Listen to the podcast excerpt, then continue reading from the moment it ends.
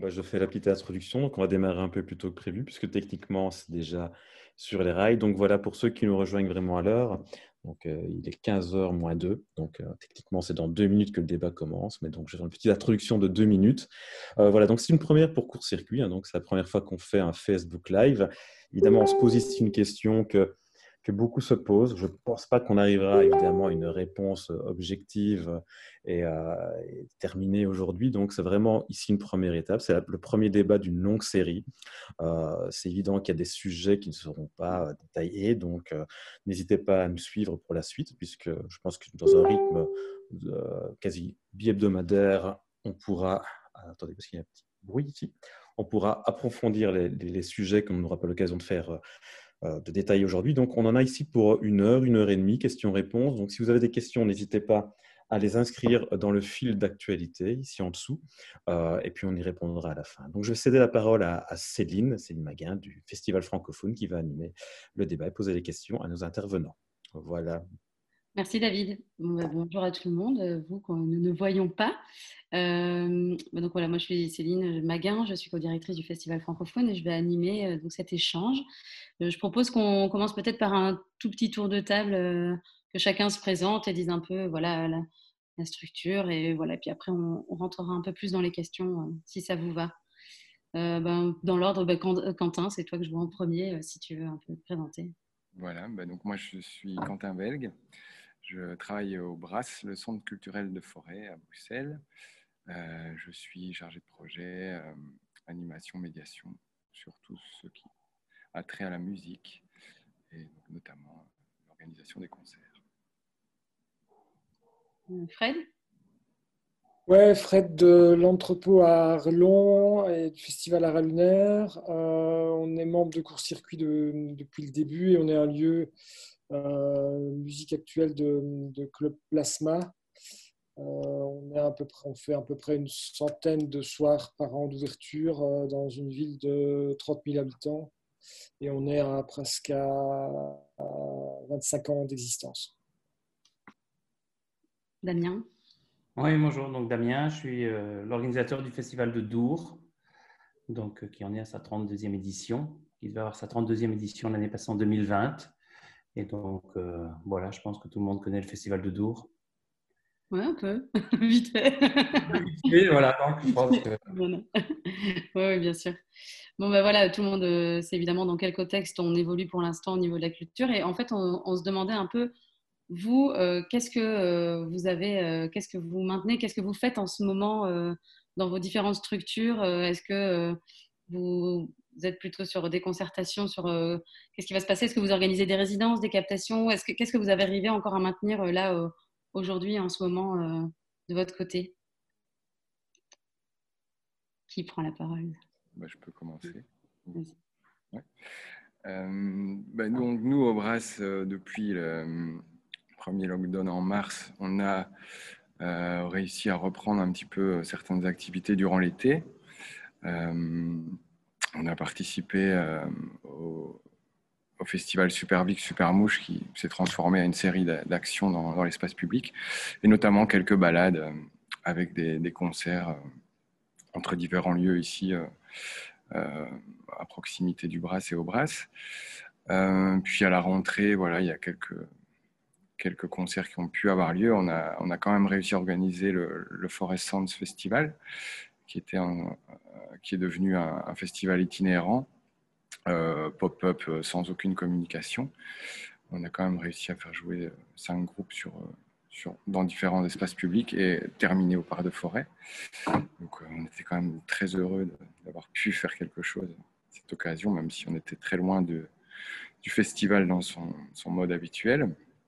Et puis voilà, on a accueilli donc deux ou trois événements de, du festival francophone. Et puis quelques concerts en mode assis à 50, puis 100 bars, etc. Donc, comme euh, tout le monde le sait, ça, est devenu de plus en plus compliqué jusqu'à la refermeture. Et là, euh, tout récemment, on a repris un, cycle de résidence d'aide à la création. Donc, euh, certains projets avec qui on était déjà en, discussion et d'autres qu'on a contactés parce que soit ils, devaient, ils étaient censés jouer chez nous durant le trimestre à venir. Et, euh, et des artistes locaux qu'on avait envie de soutenir et qui, qui avaient besoin de, de, travailler un set live ou une nouvelle création. Mm. Et, voilà.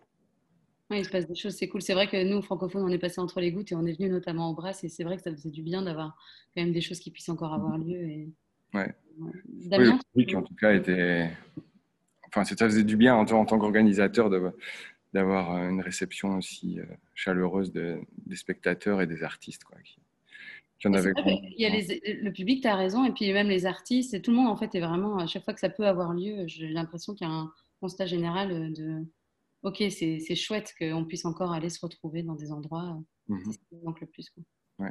J'ai oublié, on a aussi accueilli une, une, une, une, éliminatoire du concours circuit à huis clos. Et il euh, faut quand même que je le mentionne. Et puis, et puis la présentation du rapport Civias aussi, donc, euh, qui est la plateforme pour la représentation des, femmes dans le milieu de la musique, euh, portée par la, Fédération et Wallonie-Bruxelles Musique. Damien? Alors, depuis euh, le premier confinement, on en a fait des choses. Finalement, on pensait qu'on n'allait pas faire grand-chose et finalement, on n'arrête pas. Donc, ben, effectivement, donc, premier confinement, annulation du festival 2020, il a fallu gérer toute l'annulation euh, par rapport à tout le monde, que ce soit au niveau des artistes, des fournisseurs, du public. Donc la première chose qu'on a voulu faire, c'est marquer le coup en disant qu'on reconduisait à l'identique tous nos bons de commande par rapport à tous nos fournisseurs pour leur permettre de éventuellement rediscuter avec des banques pour leur dire on a déjà des contrats pour 2021. Donc ça c'est une chose qu'on a fait. On a géré toute la partie euh, remboursement éventuellement, report de la billetterie euh, et on a géré aussi les annulations par rapport aux artistes. La chance qu'on a eue, effectivement, c'est que comme c'était un cas de force majeure, euh, on était couvert euh, via cette mesure du gouvernement qui avait été décidée. Donc ça, c'était un peu l'été. Parallèlement à ça, dans la période d'été, on a créé un fonds de soutien euh, au secteur de la musique qui s'appelle Live 2020, qui récolte bien de l'argent et qui a commencé déjà à faire des dons auprès de, des, gens qui avaient postulé. Euh, et donc maintenant, euh, on, travaille, les, programmateurs travaillent normalement sur la programmation artistique parce que ça commence très tôt, ça commence déjà en juin de l'année passée, et donc il faut, il faut commencer à travailler, et donc ils travaillent déjà. On a déjà pas mal de confirmations pour 2021, même si on sait toujours qu'on est toujours dans l'incertitude. Et nous, on a commencé à travailler, l'équipe organisatrice commence à travailler normalement parce que de toute façon, on ne peut pas euh, commencer à travailler en mars ou en avril pour organiser un festival. Euh, c'est trop tard. Donc, euh, avec toute l'équipe, on travaille un peu réduit, mais on a commencé à faire une réunion une fois par semaine. On va de temps en temps au bureau, on fait nos Zooms, etc., pour commencer à préparer l'édition 2021 en attendant de voir quelles seront les mesures euh, acceptées ou mises en place par le gouvernement. Euh, donc voilà, donc ça pour l'instant, c'est ce qu'on attend. On pourra les détailler un peu toutes ces mesures. Et parallèlement à ça, on a créé aussi en, Wallonie et à Bruxelles la Fédération des festivals, euh, qui regroupe tous les festivals de musique. ça n'existait pas en Wallonie, ça fait des années que j'avais envie de créer ça. à cause, on va dire, du Covid et en espérant avoir un peu plus de temps, je me suis dit, ben voilà, c'est la bonne année pour créer cette fédération qui existe en Flandre depuis longtemps. Et donc, on s'est dit, hop, on y va, on l'a créé et euh, on en parlera aussi après si on veut, mais il y a pas mal d'engouement par rapport à ça. Ouais, on y reviendra en détail. C'est clair que c'est euh, l'idée de se fédérer, c'est quelque chose qui est assez, euh, qui s'est vachement mis en place cette année avec toutes ces crises. Fred, vas-y, raconte-nous un peu, vous, l'entrepôt, comment ça se passe? Alors, tout ce qu'on a essayé de, de, mettre en place répond un peu à la même ligne directrice qui est euh, soutenir et faire travailler un maximum d'acteurs euh, du secteur, euh, que ce soit les artistes, les agents, les techniciens, tout ce qui tourne autour de ça. Donc tout ce qu'on a développé tient compte de, cet aspect-là. Tout d'abord, on a essayé, comme, beaucoup, d'annuler le moins possible de, concerts et de les reporter soit à l'automne, soit à l'année, soit à l'automne, soit, soit à l'année suivante. Ça, c'était le premier truc, c'était essayer, d'annuler le moins, le moins de contrats euh, possible et de faire, de faire, euh, de faire jouer le, maximum, le maximum de gens. Euh, la deuxième chose, ça a été de se dire, essayer de développer des activités qui permettent de faire travailler tout, tout, ce monde-là, à, la fois par par des captations, par des, par des résidences. On n'a pas fait de streaming, mais euh, on a fait pas mal de captations cet été, un peu pour, euh, pour, se roder. Et réellement, on commençait une à deux par mois depuis, depuis la rentrée. Il y en a eu certaines qui ont été publiques. On est un club de 250 places debout. Alors évidemment, la distanciation, ça faisait 40, ça faisait 40 places. C'était compliqué, donc on ne voulait pas nécessairement faire des concerts à 40 places, mais plutôt faire une captation studio dans lequel le public veut venir, peut venir assister à, un enregistrement, comme s'il venait dans un enregistrement dans, une grande salle de, studio. Donc là, quand le public a pu, on a pu accueillir 40 personnes, on l'a fait. Ça s'est arrêté, on a décidé de continuer ça, même si, euh, s'il n'y avait pas de public. Donc là, on en fait, on en fait deux par mois. Euh, on s'est évidemment inscrit euh, et suivi toutes les initiatives de fonds, de, fonds de, de la FEB, de l'AD 2020, etc., pour pouvoir euh, pouvoir euh, soit, soit dédommager pas mal de gars qui avaient été annulés et qu'on n'avait pas pu reporter, que ce soit des, sociétés de son lumière, du backline, des traiteurs et que sais-je, euh, qui ont été annulés pendant, pendant, pendant toute cette période-là. On a vraiment essayé d'être vraiment solidaire avec les gars avec qui, on travaille. Et aussi pour continuer à, à, pouvoir développer des activités. On s'est mis comme ligne de conduite vraiment celle-là. Et la deuxième, c'était de se dire, tant qu'on n'est pas fermé, il faut qu'on trouve des choses à faire, même si c'est totalement DIY, même si c'est totalement improvisé, même s'il faut se mettre la tête à l'envers à 1m50, on le fera, même si c'est complètement fou, on le fait, on le fait, on ne s'arrête pas. Et ça, on a fait ça jusqu'au moment où on a pu accueillir, du public. Là, on continue à faire des résidences. C'est plus compliqué qu'avant administrativement, puisqu'il faut soit les gars soient, salariés, les musiciens et les techniciens soient salariés, ou alors euh, qu'ils aient une attestation. Donc, un peu il a fallu encore un peu de temps pour, s'adapter par rapport à ça. Mais euh, on ne veut absolument pas euh, fermer quoi que ce soit. Et c'est marrant, il y a un truc que tu disais sur les, subventions, là, euh, enfin les aides qui ont été mises en place. Donc en fait, vous, essentiellement, quand vous avez fait appel à des aides, c'était plus dans l'idée d'aller soutenir les gens que vous deviez annuler et qui auraient normalement dû être passés à l'entrepôt, plus que pour vous aider vous structurellement, en fait, ou les deux, en fait. Alors, en premier, c'était vraiment, c'était vraiment de, On a contacté des agents qui avaient eu des commissions annulées, on a contacté des groupes qui avaient, qu'on n'a pas pu reporter ou qui ont été annulés à l'année prochaine, voire même, même déjà en 2022, etc., pour que les concerts, que tous les concerts, le maximum de, d'activités de, cette année soient pris en charge. Ça, c'était vraiment le premier axe. Et après ça, seulement, on a, commencé à, on a seulement pensé à la diminution du chiffre d'affaires euh, du lieu. Et vraiment, en priorité, c'était, celle-là parce qu'on euh, ne voit pas comment un lieu, un, club de musique d'une taille comme la nôtre, pourrait, si tout ce monde-là disparaît, ou si, puisse continuer s'il n'y a, a, a, plus, a plus euh, tous ces acteurs-là. c'est clair. Ouais. Ben, nous, on avait un peu la même chose au départ. Enfin, on n'avait pas tellement demandé d'aide en se disant, ben, on est plutôt chanceux francophone, on est subventionné. Et donc, on s'est dit, ben, en fait, on va pas faire appel à des fonds d'urgence vu qu'on considérait pas qu'il y avait tellement d'urgence. Et puis, finalement, on a vu que ça pouvait découler en effet sur d'autres. Et donc, on a quand même fait appel à certaines aides pour pouvoir maintenir des activités euh, qui n'auraient pas pu l'être autrement. Quoi. Mais, euh, mais toi, Damien, tu vous disais que vous aviez dû quand même aussi euh, quand même diminuer le temps de travail des équipes pour pouvoir répondre à la réalité. J'imagine que ce n'est pas le boulot, parce que du boulot, il y en a vraiment, euh, j'imagine, des tonnes, toujours, on peut toujours en inventer. Mais, euh, mais c'est aussi au niveau des suivis après, parce que j'imagine qu'au niveau financier, c'était plus compliqué cette année, vu qu'il n'y avait pas les rentrées billetterie. Euh. comment ça se passe? je pense qu'il y, y, a deux canevas, il y a deux choses différentes. Il y a effectivement les, les, salles de concert qui sont subventionnées ou qui dépendent de centres culturels, etc. Et après, on a les festivals qui sont des structures privées même si euh, le montage, c'est euh, une société privée avec une ASBL qui co-organise euh, l'événement, comme dans la plupart des festivals.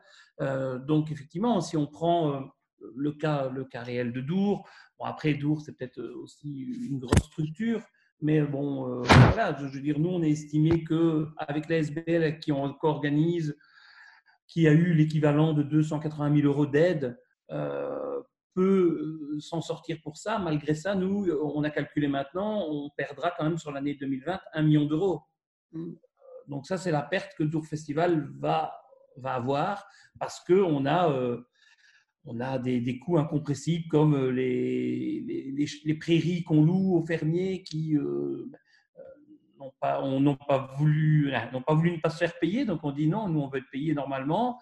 on a des, hangars qu'on loue, on a des bureaux qu'on loue, on a des, on a, alors on a, on a du personnel et une partie du personnel qu'on a mis, ça, représente à peu près 12 personnes à l'année qui travaillent pour le festival, et une partie qu'on a mis en chômage économique, mais une partie qui sont un peu vraiment les piliers qu'on a, euh, qu'on a gardés, où on a euh, payé le complément du chômage pour leur garantir quand même leurs revenus. On a aussi une ou deux personnes qui sont comme indépendantes. Euh, et donc, je pense que par respect, il fallait aussi continuer à pouvoir les payer. Bon, euh, voilà, donc c'est effectivement compliqué, euh, mais bon, euh, Dour, en tout cas pour Dour, on, était, on est assez solide, on a, on a géré un bon père de famille depuis longtemps, donc on avait mis de l'argent de côté depuis longtemps pour éventuellement faire face à quelque chose. C'est certain qu'un festival, bon, on n'a pas pensé au Covid quand on a mis de l'argent de côté, mais ça peut être une mauvaise année parce que du mauvais temps ou une mauvaise programmation ou des choses comme ça. Donc il faut faire attention. Donc euh, voilà, donc pour l'instant, ben, effectivement, ça fait mal, mais euh, bon, on pourra faire face à, 2021 malgré ça.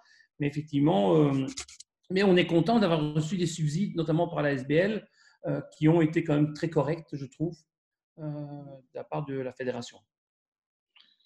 Et vous, Quentin, au Brass, ben, enfin moi je sais évidemment, vu que je vous, connais un peu mieux, que vous avez essayé de maintenir la plupart des choses, que, enfin, un peu comme l'entrepôt, enfin comme tout le monde, en fait, on a essayer de maintenir un maximum. Est-ce que vous, vous avez dû aussi un peu réduire vos temps de travail et, et puis, euh, j'embraye même limite déjà sur la deuxième question, si tu veux enchaîner aussi sur euh, finalement l'impact que ça a sur le bien-être euh, au, boulot de manière générale, tant sur, sur la cohésion d'équipe, sur l'importance de l'informel quand on est ensemble aussi. Est-ce qu'il a pas est-ce que ça crée pas des, des, temps un peu blancs et un peu flous sur aussi les, les réflexions sur tout ce que d'habitude tu discutes un peu en dehors et qui crée aussi euh, les nouvelles perspectives mhm. euh, Donc, nous, on a euh, jusqu'à aujourd'hui décidé, en tout cas le, CA et la direction, de, maintenir tous les, postes en place. Et, du coup, pour ça, on a aussi cherché à ce que tout le monde puisse continuer à être occupé selon son, régime de travail. ce qui n'a pas toujours été simple. Je crois que le premier lockdown a été comme ça, une période où on a dû vraiment euh, improviser et trouver des solutions comme ça. C'était un, peu plus particulier, mais là, du coup, cette deuxième phase ici, euh, on a appris un petit peu de, certaines erreurs, on a réussi à mieux s'organiser, à, lancer des chantiers euh, de manière plus concrète, etc. puis il faut savoir, je ne l'ai pas mentionné tout à l'heure, mais en tant que centre culturel, on a aussi plein d'autres missions et d'autres actions qu'on peut continuer encore aujourd'hui à, organiser. Donc on s'est vraiment euh, focalisé euh, sur ces actions. On en a développé des nouvelles. Durant l'été, il y a eu un projet avec chez les personnes âgées. Où on, allait chez elles. On, enfin, il y a eu un projet de, de carte postale avec ces personnes. Il y a un atelier d'écriture de, chansons avec Antoine Loyer qui se fait dans un, un centre pour seniors ici à côté. Euh, on a l'activité avec les, moins de 12 ans et les enfants. Donc on réfléchit même aussi sur la suite à peut-être développer plus de concerts pour les, enfants, euh, tant que, c'est toujours autorisé. Euh, et puis, puis voilà, après c'est sûr que pour l'équipe technique, pour le, personnel plus logistique, c'est il y a des périodes quand même plus creuses, même si il y a toujours des choses à faire dans ce bâtiment on a lancé un chantier pour euh, un petit peu repenser notre accueil. Enfin voilà, il y, a, toujours moyen en tout cas de, travailler sur du fond, sur du plus long terme, euh, d'essayer de, venir en aide au public qui en ont le plus besoin et donc, euh, au-delà du milieu de la musique, mais voilà, voir. On, a été sollicité tout récemment pour, collaborer à l'action Fil de Culture, donc ça nous interroge. Donc c'est une banque alimentaire qui récupère des invendus pour pour les, personnes issues de, milieux artistiques et qui sont vraiment, pour certains, très rentrés dans la précarité, euh, euh, étant donné que c'était déjà un public euh, parfois assez très fragile. voilà, ça, nous interroge parce qu'on se dit que, cette précarisation, elle va bien au-delà de, du secteur de, de la culture et donc il ne faut pas oublier aussi tous les autres euh, à qui on s'adresse aussi ici dans, dans, notre environnement direct. Mais, mais voilà, en tant que centre culturel, on a, on a vraiment de quoi continuer notre, travail au quotidien. Et, voilà, on espère évidemment pouvoir réouvrir le lieu au public avec des, activités qui, permettent une sociabilisation aussi des artistes, parce que je pense que c'est ça aussi dont ils ont cruellement besoin aujourd'hui. C'est vrai que là maintenant aussi, les artistes se retrouvent dans une position assez précaire. Et en parlant justement de à qui sont destinées ces activités, je, me demande j'aimerais bien avoir vos avis là-dessus. Je me demande s'il n'y a pas maintenant, est-ce qu'il y a une hiérarchie euh, des préoccupations qui s'est mise en place à cause de la crise? Par exemple, avant, on pensait beaucoup euh, à, euh, ok, on, en parle encore, hein, bien sûr, mais de la, valorisation des femmes, des, femmes dans les métiers de la musique, les, publics un peu empêchés, l'accessibilité à la culture. c'est des choses qu'on, avait, qu'on essayait tous de mettre en place avec différents, est-ce que, avec différentes actions? Est-ce que finalement, aujourd'hui, euh, on, en arrive à juste se dire, bon, ben, quand ça a lieu, c'est déjà bien, pour le reste, on verra. Est-ce que finalement, les, normes sanitaires ont pris le pas sur d'autres choses ou quand même vous arrivez à garder euh, en tête les autres actions qui étaient faites auparavant? Parce que nous, de notre côté, pour mmh. on sait qu'on a essayé de maintenir à fond le festival et je sais qu'il y a deux fois, deux, trois actions qui sont un peu tombées à l'eau parce que euh, l'énergie que ça a pris d'organiser le festival, c'était fou. Et, et voilà, je, me demande si vous, de votre côté, vous, ressentez ça aussi ou... Euh, je, termine peut-être juste euh, là-dessus et puis je laisse la parole aux autres. Mais euh, je pense que la crise, elle a, elle a révélé de manière générale toute ces, cette fracture dans la société. Elle a accentué des inégalités. et donc, donc, au final, ça a rendu certaines choses plus visibles encore et donc des besoins qui sont là et qui, qui demandent une réaction. Donc, les personnes les acteurs qui ont pu réagir comme ça de manière euh, très spontanée pour répondre à des besoins euh, primaires, ben, je trouve c'est hyper. Euh, c'est très bien que ça, s'est passé. Après, ça a aussi révélé à d'autres endroits des, logiques aussi qui n'ont fait que se renforcer quand on pense à la, logique d'Amazon par rapport aux, éditeurs, etc. Mais c'est un autre sujet. Mais en tout cas, je veux dire que ça n'a que redonné du sens aux actions qu'on menait déjà et que ça nous a fait prendre compte que euh, qu'on devait encore aller plus loin euh, là-dedans. Donc notamment pour la musique, ben, voilà, je pense qu'il y a moyen de, de faire euh, autre chose que juste de la diffusion de concerts et donc de re-questionner nos, nos, fonctions, nos actions. Et, voilà. Damien? Oui, donc Céline, par rapport à ta question, je pense que que ce soit un festival ou une salle de concert, je pense qu'effectivement, on est fort focalisé maintenant sur le Covid, sur euh, comment ça va se passer et quelles seront les mesures d'accueil, mais je pense qu'on ne doit surtout pas oublier tout le reste. Euh, je pense que ce qui fait aussi un événement, que ce soit un festival, son accueil ou une salle de concert, c'est tout ce qu'on fait, la programmation, mais euh, l'accueil des personnes à mobilité réduite. il y a plein de choses qu'on ne doit surtout pas oublier. Je pense que c'est un tout. Je pense qu'on devra faire des choses en plus avec le Covid, avec les mesures sanitaires, mais ce sont des choses en plus et on ne va surtout pas devoir supprimer certaines choses. Non, ça c'est certain que. Alors, il y aura, on en discute avec tous, il y aura un coût. Hein. Alors, euh, ce coût, est-ce qu'il va devoir être pris en charge par euh, le pouvoir politique en place, par les organisateurs d'événements, par les festivaliers euh, ou par tout le monde en même temps? Mais il faut surtout pas oublier ce qu'on a déjà fait, ce qu'on fait pour l'instant. Et les mesures sanitaires, ben, ce sera du plus. Ouais. C'est vrai que c'est une gestion en plus qui est plus lourde. Fred, tu veux euh, ajouter quelque chose? Oui, bah, ce que la crise sanitaire a vraiment apporté un peu à tout le monde, c'est de se dire euh, il faut repartir d'une page blanche très rapidement, parfois toutes les semaines, tous les trois jours, parce que les mesures ont changé d'un jour à l'autre et il faut être assez réactif, trouver, les bonnes, trouver des bonnes solutions, trouver des choses qui fonctionnent pouvoir arriver à, être, toujours là. Je pense que ça a vraiment, euh, si c'est bien quelque chose que la crise sanitaire a révélé, c'est le fait de se dire, ouais, ben, on, repart pratiquement tous les jours d'une page blanche. Il faut peut-être oublier le fait qu'on n'est pas obligé de faire une scène frontale, que les, les, gars ne doivent pas être nécessairement sur une scène, que peut-être qu'il ne faut même pas de sono, peut-être qu'il faut être... Euh, et tout ça, tout ça, tout ça euh, provoque beaucoup de créativité et d'action au niveau de l'équipe. Et ce qui est paradoxal, c'est qu'on on essaie, on doit toujours monter ça un peu assez rapidement. parce qu'il a fallu être, parfois pour maintenir des dates le changer en, 24 heures. Et on ne s'attendait pas non plus à ce qu'il y ait une.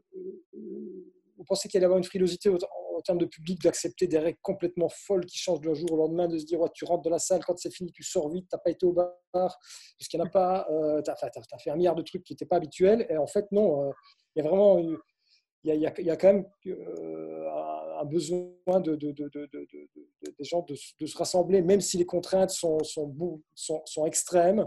A, on, sent qu'il y, a un besoin qui est, là, même si, demain, on ne se retrouve plus du tout dans la même configuration, une salle debout avec, ou un festival debout avec ceci, ceci, cela. Euh, ça, c'est vraiment une leçon à tirer de, ce qu'on vient de vivre euh, euh, là en automne. Oui, c'est vrai qu'on sent que les gens ont envie d'être là et malgré toutes les normes, comme tu dis, ils sont prêts. on est tous prêts, genre tant pis, on essaye de le maintenir et on tient le cap. Quoi. Et, mais justement, 2021, bon voilà, évidemment, il y, y a un flou sur on sait, ne sait pas trop euh, quelle sauce on va être mangé en fait. Comment vous, vous êtes en train de prévoir des activités pour, pour justement cette année à venir T'en parlais un petit peu Damien en disant que ben voilà, les programmateurs ils sont sur le pont et évidemment qu'ils sont déjà en train de programmer. il faut bien l'organiser si ça peut avoir lieu. Tu es bien obligé d'être prêt. Donc voilà, comment, comment vous, avez, vous envisagez ce retour au concert et puis voilà, quand, enfin voilà, comment, quand, tout ça. Ben, on était un peu habitué à le faire déjà, euh, puisqu'on a déjà décalé tout ce qui se passait au premier début de l'année en automne. Puisqu'il était en automne, on a redécalé ça tout le début de l'année prochaine. ce qui risque de faire maintenant, c'est qu'on va encore soit devoir encore une fois décaler. Le problème de décaler comme ça pour une salle euh, ou même pour un festival, si c'est trois années de suite, c'est de se dire, mais à la fin, qu'est-ce qui va rester quoi? Euh, Parce qu'on a l'impression chaque fois perdre des plumes tant au niveau artistique qu'au niveau du. Ça devient de plus en plus superficiel ce décalage là, de se dire voilà, on a décalé une fois du début de l'année à la rentrée scolaire, à la rentrée de septembre, puis là on, a, on redécale euh, au printemps, et puis là du printemps on risque encore de décaler, mais qu'est-ce qui mm. va rester Qu'est-ce qui va rester à la fin? Donc ça c'est vraiment une partie du job qui va devoir être fait là dans les, dans, les jours qui viennent de se dire bah, il faut bien falloir prendre une décision, on ne va pas prendre la décision nécessairement la veille, de se dire bah, qu'est-ce qu'on fait avec euh, janvier, février, mars, avril, mai, qui était déjà du, du redécalage? Qu'est-ce qu'on fait par rapport à ça? Donc ça, ça va être une action. Et puis après, toujours la même chose, essayer, essayer de, de, de, de proposer des, euh, des, actions par rapport aux, mesures qui sont et au champ, au champ d'action que l'on aura. Quoi. Oui. je pense que ce qui est important aussi, c'est de, voilà, dans un cas comme le festival de Dour ou d'autres festivals, euh, et via la fédération, on a discuté tous ensemble, à un moment, on est tous d'accord pour dire que organiser un festival euh, comme euh, n'importe quel festival à l'identique, on doit absolument avoir la possibilité de l'organiser avec 100% de notre public. On ne saura pas organiser un festival à l'identique avec 50%. Un festival euh, en Wallonie a besoin de minimum 80-85% de sa jauge pour payer ses frais. Et donc, à partir du moment où on viendra nous dire qu'un festival doit avoir lieu avec 50% de sa jauge, d'office, ça ne sert à rien. Donc ça, c'est un message clair qu'on a eu par rapport au ministre en place, par rapport au Céléval, on a eu quelques réunions avant euh, le changement de la position du Céléval par rapport au Premier ministre. Mais euh, voilà, donc nous, je pense que la plupart des festivals en Belgique sont d'accord là-dessus. C'est si on ne peut pas organiser un festival dans des conditions 100%, il n'y aura pas de festival. Oui, c'est ça. Vous êtes, pour l'instant, vous planifiez pas sur une, une, enfin, une refonte et, genre un plan A et un plan B, quoi. Vous êtes, euh, c'est compliqué en fait avec euh, justement à partir du moment où tout se passe en un week-end et qu'on euh, ne peut pas reporter à trois mois après, euh, parce qu'à un moment aussi, on dépend de conditions climatiques, on dépend aussi du, du calendrier des tournées européennes ou internationales des artistes. Euh, je pense qu'aussi parce qu'à l'heure actuelle, par exemple, les programmateurs sont en train de, programmer en fonction du nombre de scènes existantes à Dour. donc le problème, c'est qu'à un moment, tout d'un coup, de dire ah mais on supprime trois scènes c'est pas vraiment faisable. Après aussi par rapport aux festivaliers, euh, c'est pas non plus respectueux, je trouve. Donc c'est pas évident de dire tout d'un coup maintenant on diminue la moitié des scènes à Dour, on supprime la moitié des artistes. Euh, je pense que ce serait pas non plus bien vu. Donc je pense que ce qu'on doit surtout faire, c'est surtout essayer de trouver des solutions pour accueillir dans des conditions le mieux possible et au niveau sanitaire. Mais pour ça, il faut effectivement voir ce qui sera proposé on pourra en parler après. Il y a, le, il y a effectivement peut-être le vaccin, mais est-ce qu'il arrivera à temps? C'est pas évident. Il y a le testing, donc je me bats un peu, on se bat un peu tous là-dessus. C'est le speed testing, donc le testing rapide à l'entrée qui pourrait être une solution. Maintenant, est-ce qu'on aura euh, des solutions de speed testing et à quel coût euh, avant le mois de mars-avril C'est encore euh, très tôt. Oui, ouais, c'est clair que ça me paraît en effet tôt pour 2021. Ça semble compliqué en tout cas, mais pourquoi pas Peut-être. On l'espère. on l'espère. Moi, moi, je suis un peu. J'essaie d'être optimiste parce que je pense que pour travailler tous ensemble, main dans la main au bureau, pour avancer vraiment dans des bonnes conditions, et pour ne pas travailler avec des pieds de plomb et, pouvoir aller de l'avant, euh, il faut vraiment y croire. c'est clair. Si on n'y croit pas dès le départ maintenant, mais alors ça ne sert à rien, on baisse les bras directement. Donc, je pense qu'il faut y croire, il faut se battre pour faire une bonne édition. Si au final le pouvoir politique en place euh, estime que les conditions ne sont pas requises, ne sont pas valables pour organiser un grand événement, elle devrait effectivement nous le dire et nous imposer de ne pas le faire. Mmh. Quentin, tu avais une question? Ah, je t'entends pas, Quentin. Ton micro est éteint? Voilà, désolé.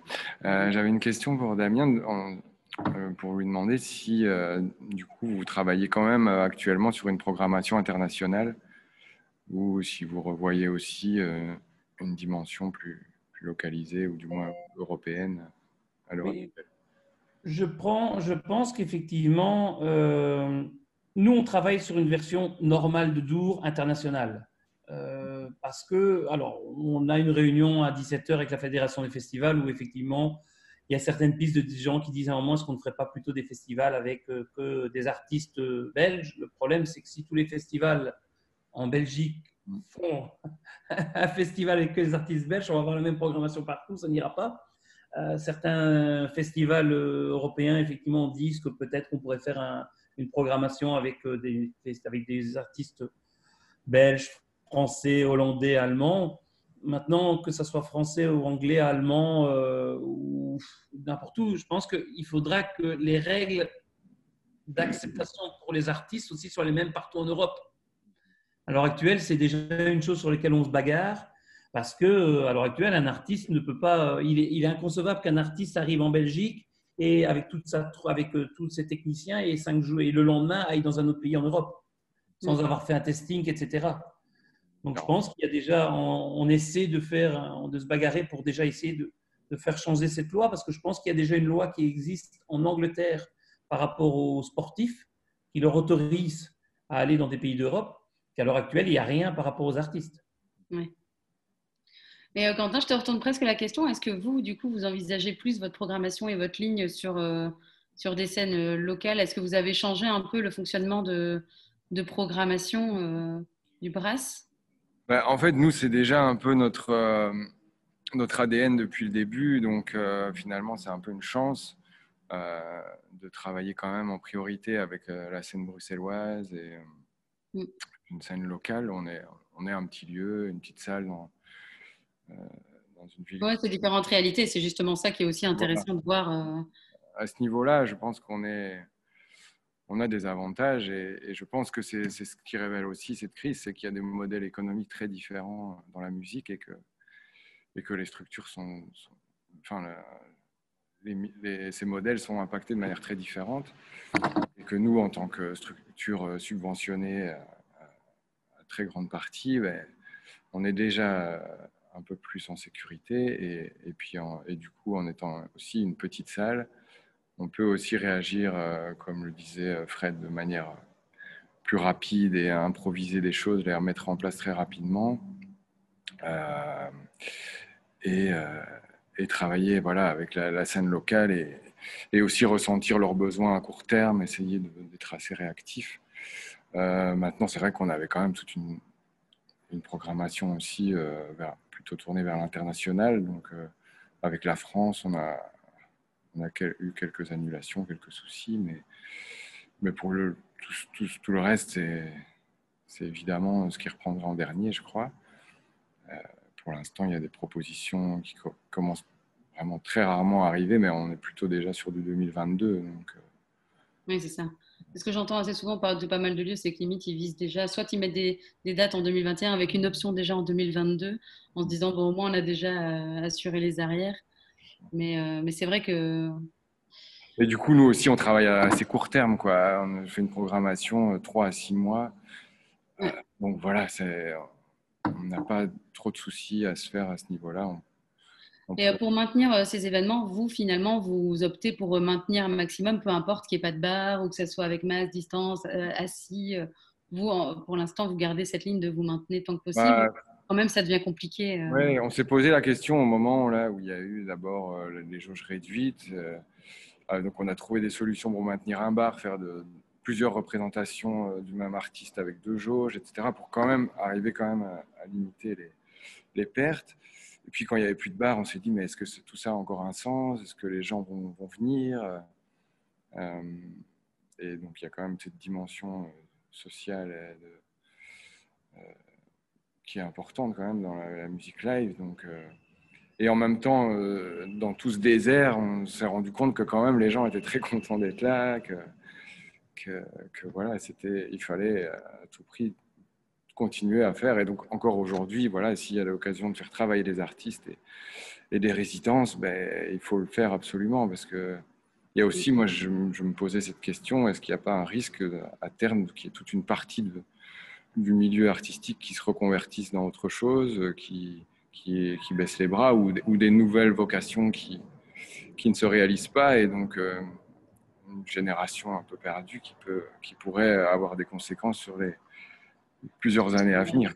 Euh, on a perdu Fred pour le moment qui a un problème de connexion. On espère qu'il pourra revenir.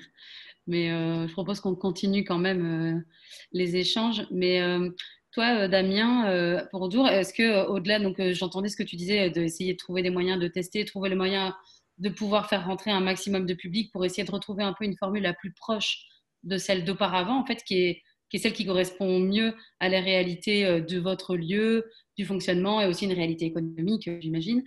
Mais euh, est-ce que après, euh, ça va quand même aller avec des nouvelles normes sur le terrain, ou même si c'est à l'air libre, bah, il y a quand même beaucoup de personnes très rapprochées. Est-ce que du coup, vous envisagez un tour masqué, un tour, euh, enfin, est-ce que finalement, il y a des choses qui vont devoir bouger quand même vous allez devoir quand même peut-être mettre en place des nouvelles choses pour ces normes sanitaires qu'on ne connaît pas pour juillet? Non, mais je pense qu'il faut aussi rester réaliste. Je pense que avoir un festival de musique avec une grande scène devant laquelle on a 20 000 ou 30 000 personnes et tout d'un coup leur dire vous devez garder une distance d'un mètre cinquante, vous devez porter votre masque, ou on doit créer des zones avec des barrières nadar, on met quatre personnes, infaisable. Euh, donc euh, ça, c'est infaisable. Donc je pense que des choses simples à faire peut-être comme euh, du désinfectant, d'espacer un peu les zones, d'effectivement ne plus avoir des, chapiteaux qui soient fermés complètement, mais des chapiteaux qui soient simplement une couverture, parce que ben, en Belgique, on n'est pas non plus dans un pays très très euh, beau tout le temps, et donc à l'été, il peut pleuvoir aussi. C'est un beau pays, mais il fait pas toujours beau. voilà, tout à fait. Mais donc, donc, je pense que des choses comme ça vont être faisables, le testing à l'entrée, des contrôles, etc. Mais euh, obliger tout d'un coup un festivalier, euh, alors voilà, je pense que ce soit n'importe qui, que ce soit euh, les Franco, le public est peut-être un peu plus âgé, à Dour, aux Ardentes, le public est très jeune.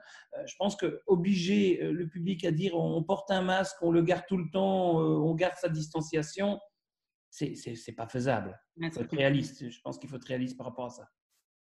Est-ce que finalement il y a une crainte Tu vois, l'année dernière, donc ça s'est annulé, il y avait le, les motifs d'urgence et donc vous avez pu aussi euh, bénéficier des aides et de l'assurance aussi de cette annulation.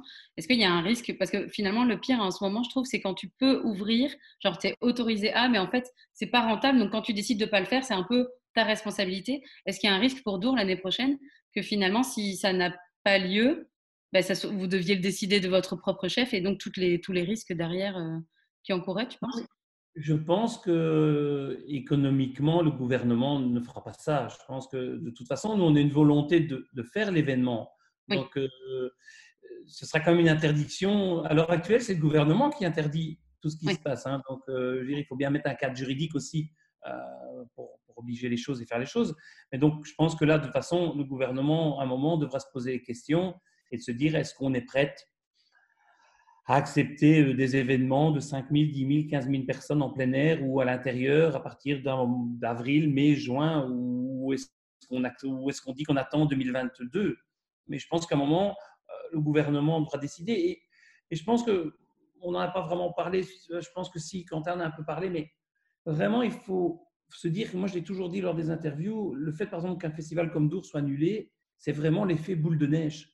Donc, vraiment, en cascade, ça a été une catastrophe, euh, pas que pour le festival, mais pour tout le monde.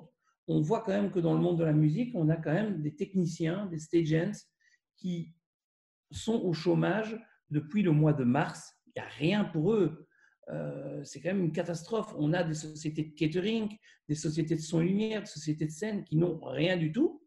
Et donc, je pense que ça va vraiment poser des problèmes dans, dans les années ou dans les, dans les mois à venir, surtout s'il n'y a pas d'événement en 2021. Parce que ces sociétés de son et lumière, si on prend les son et lumière, ont du matériel récent, euh, doivent le faire tourner, fonctionner, ils ne peuvent pas, ils vieillissent. L'évolution, elle va tellement vite dans le monde de la musique, dans la technique, que euh, dans deux ans, sera désuet ou ce sera un peu obsolète. Et donc, il va falloir racheter alors qu'on n'aura même pas eu le temps d'amortir le matériel. Et donc, je pense que tous les pour tous les sous-traitants, c'est aussi catastrophique. Ouais, on, voit souvent la partie visible finalement de l'artiste euh, sur scène et limite les, les ce qu'organisent, mais c'est vrai que tout ce qui découle autour, les gens qui n'ont plus de contrat euh, derrière. Et aussi, euh, quand on parlait des artistes qui se reportent, Fred disait de l'entrepôt que voilà, il reportait le, le printemps à l'automne, l'automne au printemps, enfin, c'est un jeu sans fin. Finalement, tout ce qui est reporté prend la place de quelque chose qui aurait été programmé à ce moment-là. Et donc, à, force, évidemment, il y a plein de nouvelles choses qui ne peuvent plus avoir lieu parce que finalement, c'est remplacé par d'autres. Ceci dit, on avait un peu peur, j'avais enfin, ce sentiment-là qu'il y ait une, surproposition d'événements culturels à l'automne euh, avec tous ces reports. Et j'ai pas eu tellement ce sentiment. Euh, bon, nous, francophones, on a eu lieu en même temps que les Nuits Botaniques, ce qui est quand même pas rien, et du coup, on a décidé de faire des choses ensemble. Mais j'ai finalement pas tellement ressenti ce bouchon de, cet embouteillage de programmation et de propositions culturelles euh, à Bruxelles ou même ailleurs. Euh, je crois qu'il y avait plutôt de la place pour tout le monde vu que les jauges étaient réduites aussi. et que, au niveau fréquentation, moi j'ai trouvé que j'étais surprise euh, en effet que les gens viennent autant. Et aussi, il y a un, truc avec la qualité de l'écoute, l'attention des gens. Alors évidemment, ça enlève un peu tout le côté festif et elle est où l'after. Mais, mais voilà, il y a quand même tout ça. Est-ce que finalement, est-ce qu'avec euh, toute cette crise, est-ce qu'il y a des, astuces, des, idées de bonne... Ah, salut Fred, t'es revenu Génial Ouais On t'entend pas encore, mais c'est... Je suis rentré. Ah, cool Cool, c'est cool que tu sois de retour. ne parlons pas. Mais euh, bah, on parlait aussi un peu des, voilà, de, 2021, de qu'est-ce qu'on projette, comment, quoi. Euh, on a parlé aussi des publics, de l'accès au public. Euh, euh, Damien disait que voilà, il fallait quand même avoir un certain pourcentage de public pour que ça puisse rouler et que ça puisse avoir lieu. Je ne sais pas si tu étais encore là quand il le disait. Puis voilà, Quentin parlait aussi de sa réalité. Est-ce que vous, finalement, à l'entrepôt, comment vous envisagez l'année prochaine pour voir à court terme d'abord On pourra peut-être parler aussi du plus long terme après. Là, ce qu'on s'est simplement dit là récemment, c'est qu'il fallait qu'on trouve des choses qu'on puisse faire avec et sans public. Donc, on n'est pas super fan de, tout ce qui est streaming et autres parce que euh, euh, ça ne convient pas beaucoup aux membres de l'équipe. Donc, on s'est lancé sur un projet euh, un peu plus lourd. C'est des projets de captation avec des, avec des groupes sur lesquels on enregistre tout en multipiste dans la salle et puis on fait un travail de mixage et de mastering après en studio euh, à Liège. Et puis après, on fait un montage, on fait valider par le groupe le label et puis seulement une diffusion. Donc c'est un processus qui est vachement plus long qu'un streaming. Et donc ça, on peut le faire avec et sans public. Quoi. Euh, donc ça, c'est ce qu'on va, c'est ce qu'on va faire. Euh, admettons qu'on reste encore, qu'on puisse pas accueillir de public avant, avant mars.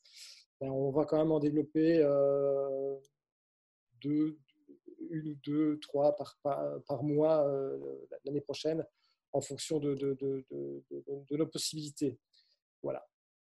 Ça me, fait penser que c'est comme il y, a un, une espèce de retour aussi, pas à la lenteur, mais au prendre le temps de faire les choses comme elles peuvent l'air. Enfin, tu vois, ce que tu expliques là, de la captation enregistrée, enfin, c'est des choses qu'on ne proposait pas tellement, enfin, pas à ce point-là, en tout cas, peut-être moins souvent ou moins dans des lieux.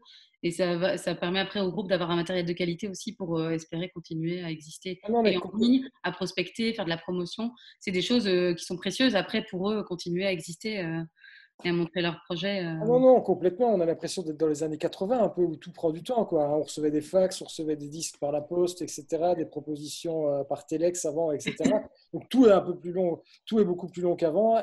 Alors c'est paradoxal, mais euh, c'est un peu un retour, un peu un retour dans le passé, mais ça permet de justement de, de, de faire un peu les choses à l'ancienne et de mettre, euh, d'aller très très loin dans le projet, dans l'aboutissement, dans l'aboutissement du projet, même si ça prend beaucoup plus de temps, puisque de toute façon, euh, on ne peut pas, dire qu'on soit non plus hyper débordé, à part par des, par des problèmes administratifs, économiques, financiers, euh, parfois même de soins, de santé, mais à part ça, on a vraiment beaucoup de temps pour aller au fond des choses, c'est clair. Oui, c'est vrai que nous on ressent ça et on sent que du coup il y a aussi une envie de créer des nouvelles des nouvelles choses et trouver aussi des nouveaux projets. Alors qu'habituellement, à ce temps-ci, on est toujours un peu débordé aussi. Mais... nous, on est un peu comme vous, euh, Damien, on, organise aussi euh, l'année prochaine euh, comme si ça allait avoir lieu normalement, en se disant, ben, de toute façon, on a envie d'être prêt et on, va le, on le prévoit de la, même manière, plus ou moins, et en espérant que tout puisse être maintenir. Et c'est ce qu'on a fait cette année. Et on a vraiment eu du bol d'être début octobre et d'avoir cette fenêtre où tout est passé. Et euh, voilà, on espère pouvoir euh, de nouveau le, faire l'année prochaine avec un peu plus euh, de monde aussi, comme tu le disais. même si je pense que notre réalité d'être aussi. Le francophone, c'est un festival à taille humaine. Finalement, ça a lieu dans des salles qui existent à Bruxelles, qui ont des jauges entre 40 et 1000 places, on va dire.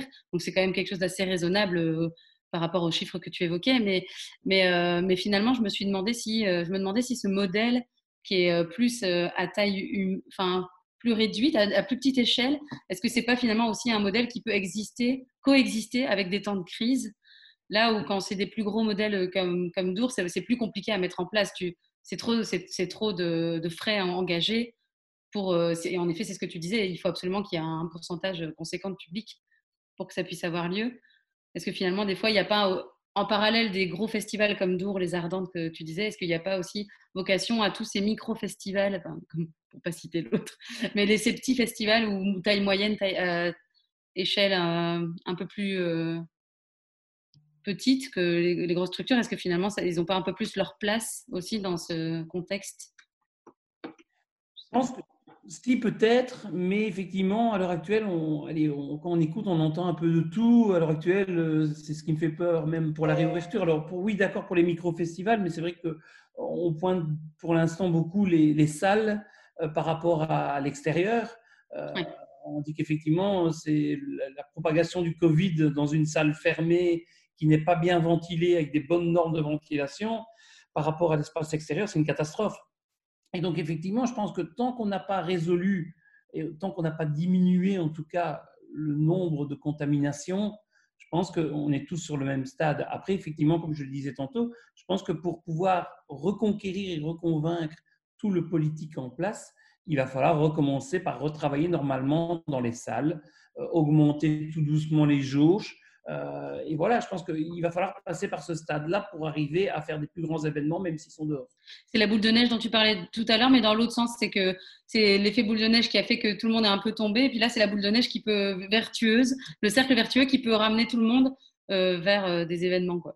Oui, je pense que si on prend par exemple ben, les salles de concert, je pense qu'on va pouvoir repartir des, des, petites salles pour au final aller vers le Palais 12, Porte Palais mais on devra avoir d'abord euh, prouvé les possibilités d'organiser dans des petites salles, de monter tout doucement les jauges et d'agrandir pour aller dans les grandes salles de concert. En parlant, euh, d'ailleurs, dans le choix des artistes, je me demandais euh, par rapport au, booking, est-ce que vous avez senti dans vos pratiques des, modifications de la manière de fonctionner pour le booking et aussi, finalement, est-ce que est-ce que les, les, cachets sont plutôt les mêmes? Est-ce que c'est plus facile, c'est plus compliqué? Est-ce que les tarifs sont restés au même niveau ou en fait ça a explosé? Comment vous le, vous le ressentez, vous euh, Je pense que si on prend de toute façon le marché belge, à un moment, beaucoup de gens ont dit euh, Oh, il y a la moitié des festivals qui vont crouler, etc. Euh, ce qui n'est pas pour moi le cas, je pense, en, en Belgique. dû par le fait que certains sont bien organisés au niveau peut-être financier et d'autres ont été aidés par rapport à des subsides. Donc, je pense que pour 2021, la plupart, euh, tous les festivals ont été sauvés. donc je pense que tout le monde a un peu reconduit. Donc ce qui s'est passé à Dour, c'est qu'on a d'abord reconduit les grosses têtes d'affiches à l'identique pour assurer la programmation. et après, on a commencé à travailler sur une programmation plus éclectique, plus profonde, plus spéciale, qui correspond vraiment à l'ADN de Dour. Mais je pense qu'effectivement, les artistes sont demandeurs. Donc, les artistes n'ont pas tourné en 2020. Ils sont demandeurs de tourner en 2021. Ceux qui ne tournaient pas en 2020 et qui devaient tourner en 2021 sont aussi demandeurs. voilà. Donc, euh, s'il n'y a pas 2021, on aura énormément d'offres en 2022, en tout cas. Oui, c'est clair. Vous, Quentin, vous avez ressenti un peu des changements euh, quand vous voulez euh, booker un artiste? Ou est-ce que vous bookez de la même manière, d'ailleurs, au même rythme? Ou est-ce que vous êtes un peu prudent?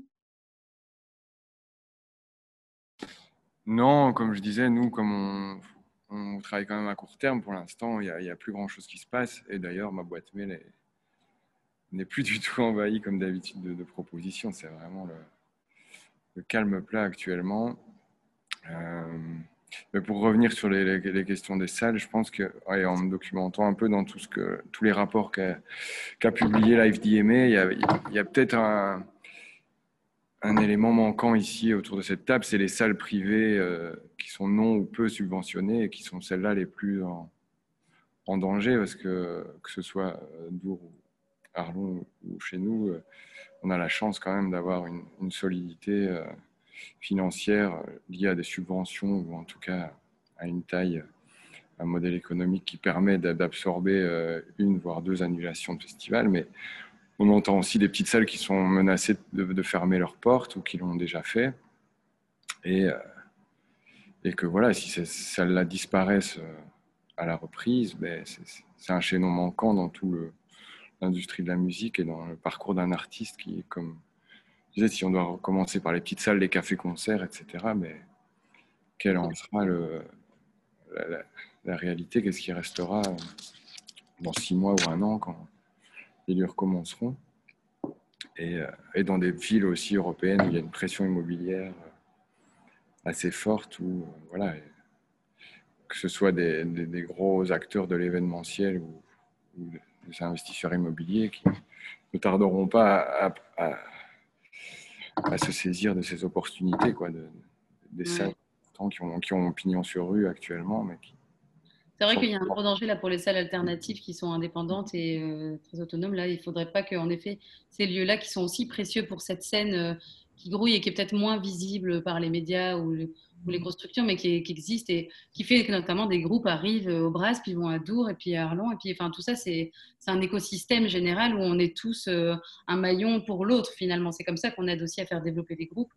D'ailleurs, Vas-y, Fred. Ce qui, est, ce qui est quand même assez, assez semblable à tout le monde, c'est que tout le monde est en train de puiser dans ses, dans ses réserves peu importe la taille, peu importe le secteur, hein, parce que les boîtes de son et lumière, etc., sont en train de puiser dans leurs ressources et elles ne vont pas tenir encore six mois. Et là, il va disparaître des, très grosses boîtes euh, de lumière en Belgique et en Europe parce qu'il n'y a, plus, a plus rien. Si ça dure encore six mois, dix mois, euh, les, les, prêts sont là et ils sont, on ne peut pas les arrêter. Euh, on risque de, de plus rien avoir à ce niveau-là. Donc, le café concert puise dans les ressources, ça va être peut-être plus rapide, etc. Tout le monde puise dans les ressources. Donc, à un moment donné, ça risque d'être très, très problématique, en tout cas, parce que euh, je ne suis pas sûr qu'on va retrouver des techniciens et des techniciens qui sont pas non plus, euh, euh, qui n'auront plus de boulot et qui vont, qui vont partir dans une autre dimension. tout le monde puise dans ses ressources et c'est pas certain que ça va encore durer longtemps. Par rapport à la question sur le booking, par rapport à la question sur le booking, il y a quand même un recentrage un peu généralisé sur du national.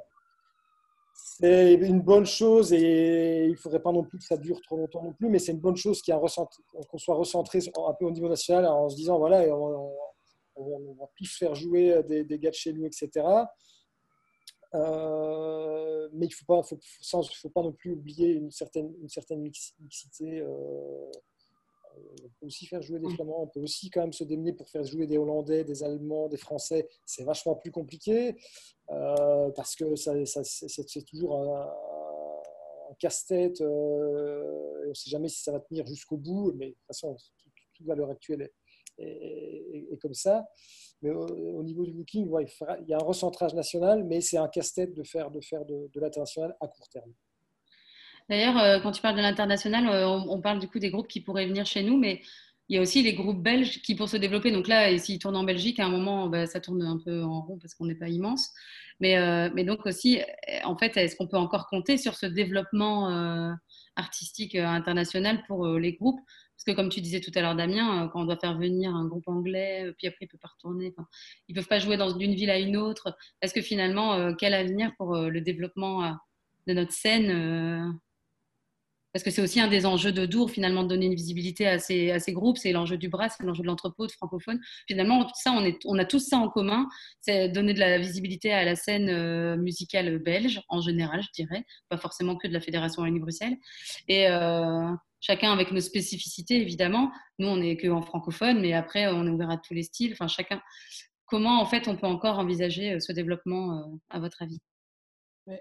Je pense que donc après, ça c'est mon avis, mais peut-être euh, personnel. Je pense que depuis le début de la crise du Covid, euh, la chose qu'on a ratée vraiment, c'est d'avoir une structure euh, européenne qui gère ce Covid. Et avec les mêmes choses, les mêmes règles, les mêmes demandes. Parce qu'à l'heure actuelle, tous les pays d'Europe ont des demandes différentes, ont des législations différentes. Effectivement, ça bloque tous ces artistes de rentrer dans nos pays à nous, mais ça bloque aussi tous ces artistes belges d'évoluer euh, dans d'autres pays euh, européens parce qu'ils tombent devant des normes de quarantaine, euh, de tests pour autant, de, et ainsi de suite. Et donc, il n'y a rien. Donc, c'est vrai que ça me, ça me touche parce que je trouve qu'on est en Europe et qu'on n'a pas été capable d'avoir des normes toutes les mêmes en Europe. Donc ça, effectivement, je pense que c'est déjà quelque chose qu'on devrait essayer de faire, c'est d'avoir la même règle. je viens de voir que on avait décidé quel vaccin l'Europe allait acheter. Je vais te voir là sur les news. Mais euh, enfin, il y a une décision européenne qui a été faite. Mais jusqu'à maintenant, au niveau accessibilité et des normes, euh, rien n'a été pris. Euh, tout est individualisé dans chaque pays. Ce qui est un peu malheureux, je trouve. C'est même pire des fois pour la Belgique où c'est même c'est pas c'est pas le pays mais ça va même jusqu'à la commune qui choisit chez elle ce qui est quand même un peu vas-y morcellement complet là. Vous vouliez ajouter quelque chose Quentin ou Fred? Bah, il faut aussi imaginer le public quand on est dans les frontières comme à Dour ou comme, euh, comme chez nous à Arlon, que les gars peuvent pas sortir. C'est aussi les règles aussi, pas pour les artistes, mais même pour les même de déplacement, de couvre-feu, etc. Tout est différent. Et c'est un, un, véritable casse-tête euh, de, de, de, pouvoir passer la frontière. Euh, si on est à une, deux ou trois frontières à côté de chez soi, c'est le même problème. Quoi. Ouais. tu as raison, hein, c'est terrible parce qu'en fait, il ne faut pas sous-estimer le public qui peut venir de l'extérieur jusqu'à chez nous. Euh, mais il y a aussi, euh, on, ressent depuis euh, toute cette crise, il y a pas mal de fédérations qui sont faites et moi, je trouve que euh, c'est génial. Enfin, euh, les artistes, la fédération Le Fakir, elle existait déjà pour les artistes. Du côté euh, Fédération Wallonie-Bruxelles, même si du côté flamand, ça existe déjà depuis un peu, plus longtemps. Il y a le CCMA, donc le comité de concertation des musiques actuelles, qui chapeaute un peu toutes ces fédérations. Et maintenant, il y a aussi cette fédération de festivals. Enfin, je suis trop d'accord avec toi, Damien. Enfin, les festivals se regroupent pour être aussi un peu, un peu mieux représentés. Euh, mais c'est assez récent finalement cette, euh, cette fédération. Finalement, est-ce que tu peux nous en dire deux mots vu que c'est la, dernière en date? Oui, donc euh, il n'y avait, y avait rien en Wallonie-Bruxelles, le parti francophone, il n'y avait pas de fédération. Donc chacun allait des fois un peu vers du pouvoir politique ou vers des administrations avec son bâton pèlerin, je veux dire, n'était pas représenté. donc c'était quand même assez compliqué. en Flandre, ça existe déjà depuis longtemps et elle est déjà elle est très très forte en France. Je pense qu'il y a plus de 80 festivals qui en font partie. Et donc, euh, en discutant avec Jean-François du Rompierre Festival, que ça fait des années que je voulais faire ça, mais on n'avait pas le temps. Et donc finalement, euh, vu le Covid, on a dit hop, on y va. Euh, on crée cette fédération. Donc on a d'abord été 12 à la, à, la, créer. Il fallait bien des membres fondateurs pour lancer cette fédération. Euh, donc, euh, on l'a créée. Euh, début novembre, elle a été finalisée, statut publié, compte bancaire, etc. Et donc, maintenant, on a invité des festivals à nous rejoindre. Alors, le but, c'est évidemment de cette fédération. Donc, on a une réunion tout à l'heure. Je pense qu'on a déjà 7-8 festivals. Donc, on a une petite vingtaine maintenant. C'est aussi c'est de fédérer, donc c'est de pouvoir aller défendre des choses auprès des administrations, des pouvoirs politiques d'une seule voix et d'être tous d'accord par rapport à ça. Donc à l'heure actuelle, euh, on, focalise beaucoup, effectivement, la fédération parle beaucoup de tout ce qui est Covid, sanitaire, etc. Mais on abordera d'autres choses. Il y a, je pense, des choses à aborder par rapport à la SABAM, par rapport à la TVA, par rapport au statut des volontaires sur les événements. Il y a plein de choses comme ça et, des échanges à faire. Donc, je pense que ce qu'on a dit, nous, c'est qu'en tout cas, dans cette fédération, on n'est pas là pour se faire une guerre en interne. On n'est pas surtout là, ne discute pas de booking parce que je pense que c'est ce qui fâche un peu souvent tous les organisateurs ou les programmateurs entre eux, c'est le booking. Donc, on n'est pas là. Je pense qu'on a tous les mêmes attentes au niveau organisation. Euh, et donc, je pense qu'on va être beaucoup plus fort pour aller défendre euh, un projet auprès de la ministre si, euh, au lieu d'arriver tout seul avec un festival, on arrive en représentant 25, 30, 40 festivals. Oui, et puis c'est une manière de se coordonner. en effet, on sera plus fort ensemble, j'en suis convaincue. Et puis c'est aussi parler d'une seule voix et pas d'aller tirer dans tous les sens, tous à s'épuiser. Au moins, on peut un peu se, se concentrer. Est-ce que vous vouliez, enfin, Quentin, Fred, vous vouliez encore ajouter quelque chose sur ce point ou non? Euh, Non, je pense Je vois qu'il y a des questions. Je commence à lire les questions. On avait, bah oui, on avait euh, proposé aux, gens qui nous regardent de poser des questions. Euh, je propose de donner la parole à David qui, les a, qui, a, pu les lire attentivement alors que moi pas trop. Et peut-être que c'est, il fera ça mieux que moi du coup de, relayer les questions qu'on, nous a posées. Oui, il y a déjà eu des embryons de réponses hein, dans ce qui a été dit, mais ça vaut peut-être la peine de faire peut-être quelques résumés pour ceux qui nous auraient rejoints en cours. Par exemple, bah, je vois ici une question sur la tenue des festivals en 2021 au niveau des formats, des idées déjà. On a entendu qu'il n'était pas question de, refaire des, faire des festivals avec une autre version, que bah, voilà, il y, a, des festivals en formule complète, c'est pas, c'est pas envisageable de les faire à moitié. Un festival qui doit accueillir X nombre de personnes, ben voilà, on va pas faire des, demi-festivals, ça ne marcherait pas au niveau économique.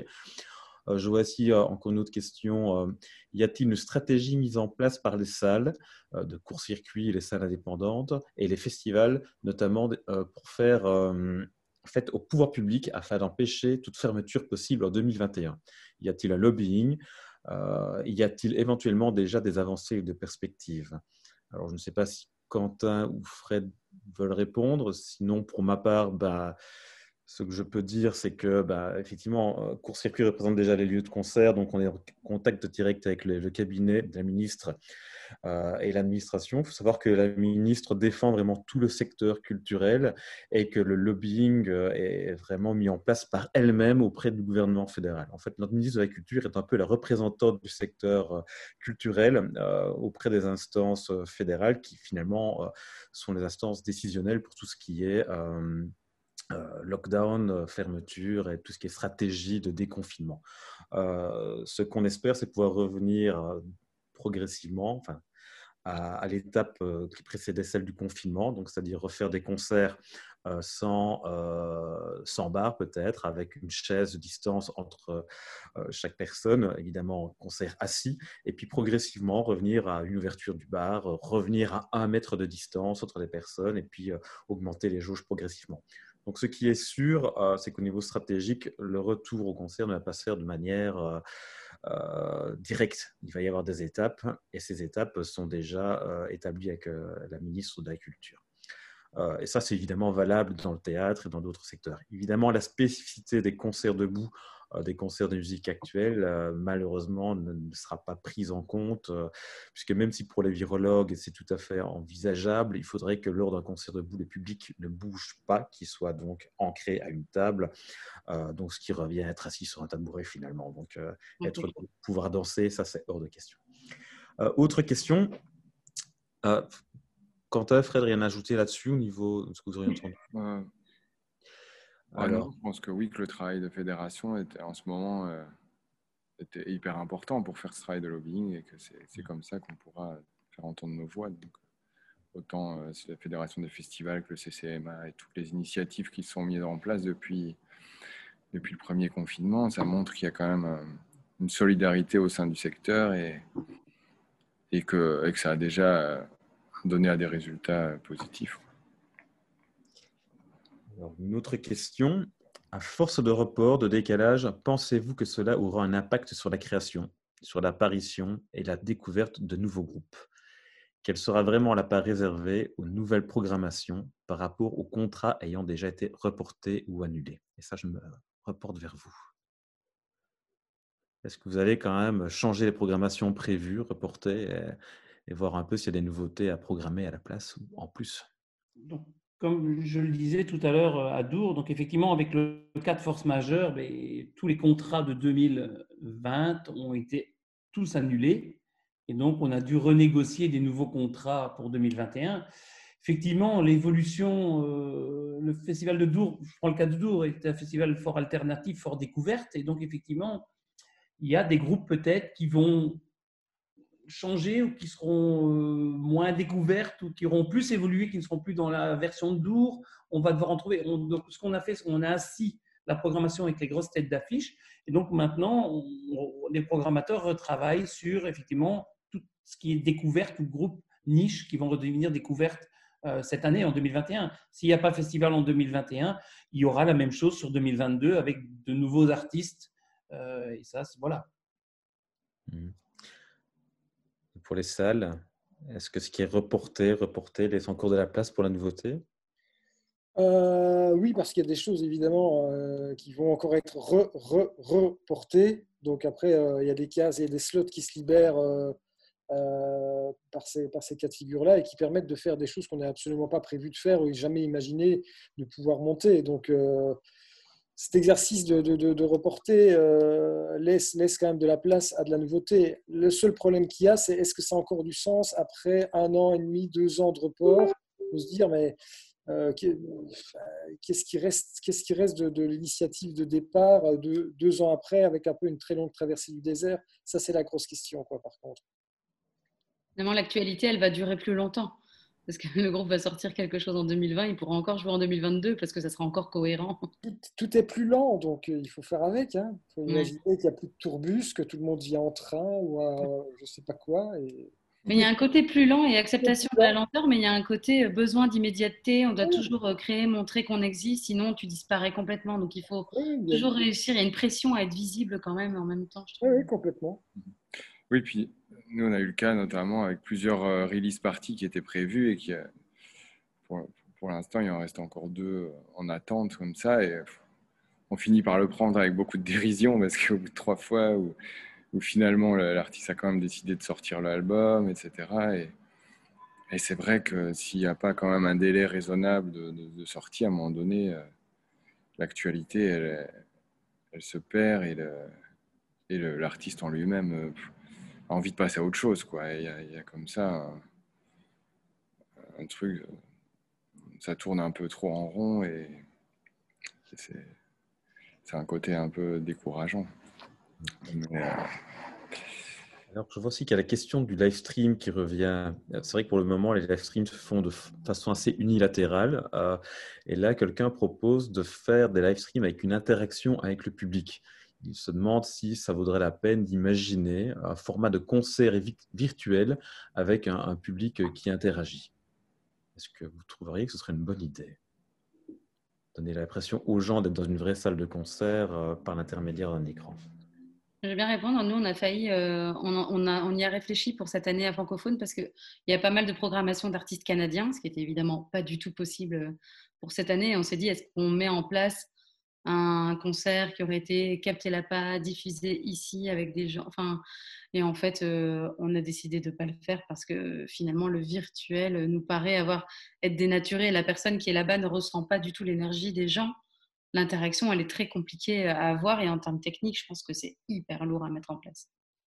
Je pense que ça avait été mis en place dans, le secteur du foot. Hein. En, Allemagne, les, spectateurs avaient la possibilité d'applaudir et en direct sur l'écran, on entendait des applaudissements. Euh, ça a été développé en Allemagne. J'ai vu passer ça une fois à la, télé. Mais bon. Euh, on a l'air tous un peu dubitatifs sur ce oui, point. Bah, je ne sais pas si ça a vraiment eu. Je pense que il y, a eu, y, a eu, des choses qui ont eu lieu. Ben, si on prend en Belgique, euh, on vient de le voir maintenant, Tomorrowland a lancé euh, son 31 décembre. Euh, donc, ils font effectivement un concert online pour le 31 décembre. Avec tous des artistes, avec vraiment même tout du merchandising, avec aussi, on peut commander ces petits feux d'artifice pour faire la maison, logotiser Tomorrowland, etc. Mais c'est un, un, festival, je pense, qui est cas à part, où ils ont déjà 100% de leurs tickets vendus. voilà, c'est pas du tout la même chose. Mais après, je pense que un, un, festival comme Dour ou un festival de musique d'extérieur, je pense que c'est une identité et c'est un tout. Donc, je veux dire, à Dour, c'est son camping, c'est son nombre de scènes, c'est son nombre d'heures d'ouverture, son ambiance. Et je pense que euh, on aura peut-être quelques fans, mais la majorité des gens, je les vois mal quand même tous se mettre derrière un écran et faire la fête. Ils ne seront pas entre eux, ils ne seront pas entre copains, ils n'auront pas passé la nuit sur le camping. Je, pense que, voilà, je pense qu'en tout cas pour Dour, ça correspond pas vraiment à l'image. Oui, c'est quand même difficile. Hein. C'est vrai que pour une salle de concert, peut-être un concert intimiste qui se serait de toute façon fait en, version assise, euh, avec un groupe réduit, peut-être que. Enfin, moi, je l'envisage encore, mais c'est vrai que je ne suis pas un grand fan de live stream non plus. Donc, euh. non, moi, je préfère la formule de captation finalement que propose Fred, avec quelque chose de qualité qui est chouette à écouter chez soi et qui est agréable, plutôt quelque chose de qualitatif que quelque chose où je suis un peu seule chez moi, sans l'ambiance du truc. Et euh, c'est une espèce, c'est un peu, ça me paraît un peu faux, tu vois, c'est un peu. Ce qui est intéressant, c'est justement l'échange humain et avec la personne à côté de toi et avec la personne sur scène. Quoi. sinon, je ne sais pas si vous avez vu, ça, enfin, je suis un peu de pub ici, mais avec l'RTBF, on a réalisé donc des captations de concerts, mais plus sous format émission, euh, émission télévision, évidemment. Donc là, on a opté pour euh, la solution de prendre des concerts et de les filmer, mais pas avec la sensation de live. On a quand même, même si le groupe joue en live, il y a un montage, un travail sur l'image, et c'est pas une captation brute parce qu'on voulait quand même que ce soit diffusable à, la télévision. Et, même là, voilà, on a réalisé une douzaine de, euh, de captations, mais c'est vrai que ça demande des moyens colossaux. On s'est rendu compte que sans l'apport de l'RTBF, on n'aurait jamais pu faire ça avec notre propre budget. Donc imaginez une salle de concert qui aurait une programmation régulière. C'est vrai qu'il faut bien se dire que ce seraient des, budgets qui ne sont pas prévus par nos lieux, surtout euh, en absence d'anticketing, et qui paieraient pour assister à un live stream alors qu'il y a, y a une offre surabondante actuellement, quoi. dépendamment de la qualité, évidemment. Hein. Je vois encore une question. Je pense que ce sera la dernière si on n'a pas d'autres qui apparaissent. Alors, on demande s'il y a des. Si, parmi les concerts annulés, euh, des artistes ont été rémunérés. Moi, je sais que pour la fête de la musique, le Conseil de la musique a pris le pli euh, de payer les artistes, tout simplement parce que le budget était prévu que c'était des concerts gratuits et qu'un report de la fête n'était pas envisageable. Au niveau de court-circuit, euh, on avait aussi un dispositif euh, qui s'appelle les extras. Les, certains groupes ont été sélectionnés par des programmateurs. Euh, certains groupes ont été annulés. D'autres ont vu leurs prestations transformées en live stream ou en captation. Et dans ce cas-là, effectivement, les artistes ont été rémunérés. Donc, euh, ce n'était pas vraiment des annulations, mais on a quand même considéré que l'artiste se préparant à monter sur scène a quand même fourni un travail. De plus, ce qui était prévu par court-circuit était une intervention. Donc oui, certains artistes ont été payés. Maintenant, tout dépend évidemment des capacités euh, économiques des organisateurs. Chez Court-Circuit, on a prévu ça au budget. Le budget, il est là quand même. L'artiste a travaillé. Voilà, donc on estimait qu'il était tout à fait logique de rétribuer l'artiste euh, partiellement en fonction de ce qui était prévu. Mais évidemment, ce n'est pas le cas de tout le monde, et ça, tout le monde ne peut pas se le permettre. Il faut en être très clair. Euh, si un cafetier avait prévu de faire un concert et qui ferme ses portes, il ne peut pas payer l'artiste, c'est une évidence. Mm-hmm. Voilà, je ne sais pas s'il y a d'autres questions qui, qui s'ajoutent à tout cela. Ah si, voilà, j'en vois encore une. Est-ce qu'un groupe, avec les acteurs du métier, s'est créé pour aller discuter avec les politiques afin de préparer le redémarrage. J'entends les inquiétudes de tous, mais ne faut-il pas euh, penser à aller expliquer notre métier à de politiques qui sont à des années-lumière de connaître ce que l'on fait? Euh, c'est exactement ce qu'on a dit avec la fédération, euh, enfin les fédérations qui sont créées. Hein. Voilà. Et je reviendrai quand même sur un détail aussi, c'est que nos métiers sont multiples, les réalités sont multiples on fait déjà la différence le secteur culturel, le secteur événementiel, et entre les deux, il y a toute une série de métiers dont font partie les ordinateurs de concert et tout ce qui navigue autour dans le sens où, euh, quand on parle de culturel, on pense au théâtre, aux opéras, aux orchestres philharmoniques, subventionnés avec des commissions paritaires, des règlements de travail et des musiciens qui sont salariés, voire fonctionnaires. D'un autre côté, il y a l'événementiel avec des privés qui trouvent des clients, euh, des fournisseurs et qui organisent des événements aussi, bah, tels que parfois des mariages, euh, des, fêtes privées, enfin voilà, toute une série de choses. Et entre les deux, oui, entre les deux, il y a les organisateurs de, concerts et ceux qu'on représente avec court-circuit sont tantôt des lieux subventionnés, proches du culturel, mais avec des réalités différentes de théâtre. et aussi des, cafetiers, des, petits lieux indépendants qui ne vivent que grâce à ce qu'ils génèrent comme argent, donc qui, nécessitent une activité économique lucrative, même si parfois euh, les, lieux sont constitués en ASBL. Pourquoi? Bah, Simplement parce qu'il y a des frais, évidemment, et qu'il faut de l'argent pour rentrer dans ces frais, ne serait-ce que pour payer les artistes. D'ailleurs, pas de subvention, c'est une évidence.